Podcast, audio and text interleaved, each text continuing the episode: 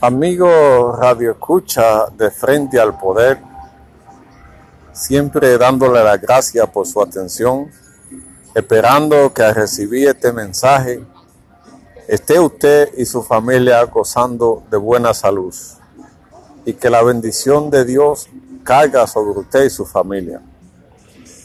Hoy, en el debate de hoy, quiero analizar qué está pasando en República Dominicana que se está pareciendo a Ecuador.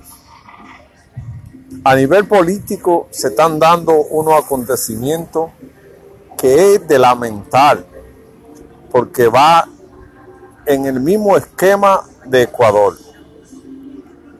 En Ecuador, quien ayuda a subir al presidente hoy es su peor enemigo. La mayoría de funcionarios mienten en cuestión de la popularidad del gobierno. Ya la gente no confía en los partidos políticos porque se han encargado de vivir en un mundo de mentira. En cuanto a la movilización, en cuanto a los planes y propósitos, todo el mundo hace la misma cosa.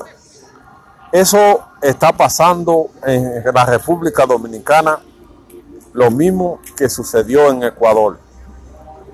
Hoy el amigo de ayer es tu peor enemigo quien te ayudó a alcanzar el poder, hoy quieren destruirlo.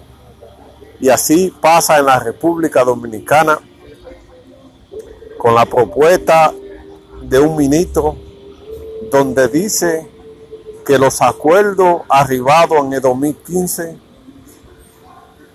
es un atraco porque obedece a la rebelión de la minoría lo que indica que la palabra, el compromiso, ya pasa a un segundo plano.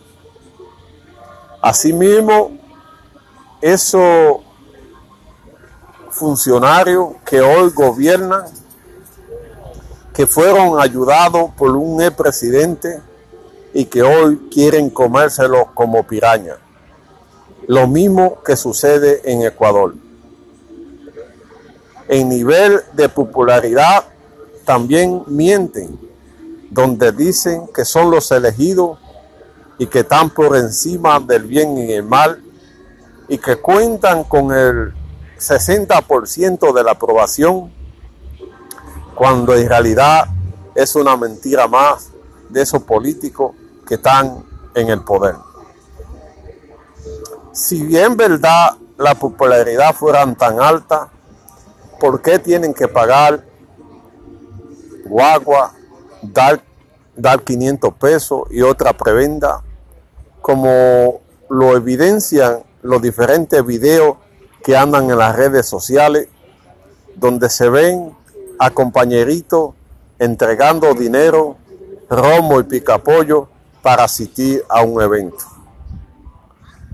No es solamente el partido de gobierno, sino todos lo hacen, porque no gozan de esa popularidad que dicen. Muchos son obligados a ir a los mítines y es una conducta que lo hacen todos. ¿Por qué si la popularidad es tan alto no se atreven a plantear una consulta popular donde el pueblo sea quien determine qué tipo de reforma quiere o qué tipo de proyecto quiere que se aplique. Si son tan populares, dejemos en la mano del pueblo con dos alternativas, sí o no. Si está de acuerdo o no con, una reforma y así la gente podrá decidir el tipo de reforma que quiere y si en verdad la quiere.